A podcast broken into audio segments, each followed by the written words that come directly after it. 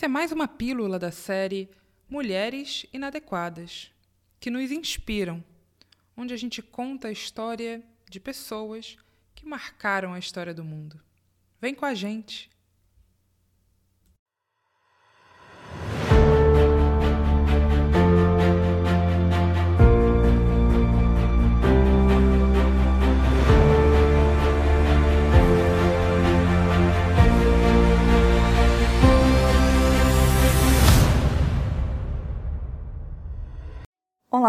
Hoje eu gostaria de compartilhar com vocês a trajetória e o trabalho excepcional de uma mulher extraordinária que se chama Grada Quilomba. Conhecer o trabalho da Grada mudou muito a minha forma de perceber o outro e perceber a forma como a gente adquire o conhecimento. Grada Quilomba, ela nasceu em Portugal, Lisboa, mas tem raízes em Angola e São Tomé e Príncipe. No tempo em que ela esteve em Portugal, ela cursou psicologia e psicanálise, mas em 2008 ela se muda para Berlim para poder fazer o seu doutorado em filosofia. Né? E aí ela faz a sua tese que dá origem a esse livro, no qual eu a conheci, que se chama Memórias da Plantação, Episódios de Racismo Cotidiano. E é bem interessante porque, além de uma teórica, a Grada Quilomba também é uma artista interdisciplinar. Então, ela faz um modelo híbrido, né, de todo esse conhecimento que ela adquiriu na, na academia, mas ela também passa isso para as suas exposições que já ocorreram mundo afora então, ela nos propõe uma reflexão muito curiosa sobre o verbo descolonizar. E a ideia dela com esse verbo é justamente da gente repensar a forma como a gente adquire o conhecimento e como muitas vezes esse conhecimento ele pode ser utilizado para invisibilizar e também para silenciar outras histórias, outras perspectivas. Né? Então, ela começa fazendo uma análise a partir da nossa academia. Né? Como que esse conhecimento acadêmico, dito neutro, é produzido e ela nos desafia a repensar essa suposta neutralidade, né? E que não dá para ser neutro a partir do momento que a gente tem relações de extrema desigualdade e de poder, né? E que no fim das contas o conhecimento também acaba sendo uma forma da gente silenciar o outro e impor poder sobre o outro, principalmente quando esse lugar de, de conhecimento e de saber tem uma cor muito específica, né? um gênero muito específico, é dominado pelo homem branco e majoritariamente europeu.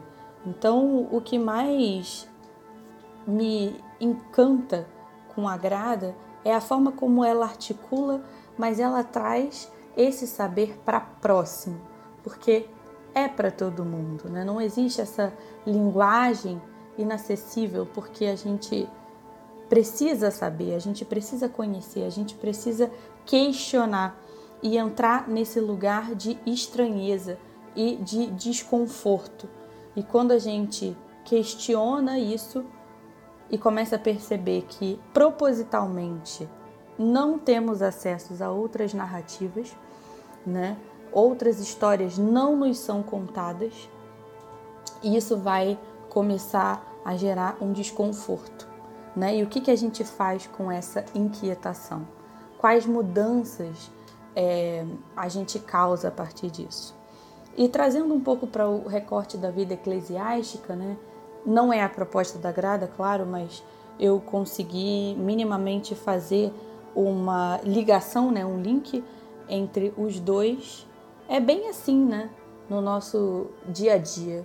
Muitas vezes a gente recebe um script de como ser cristão, de como ter uma vida espiritual, mas esse script ele tem muitos recortes.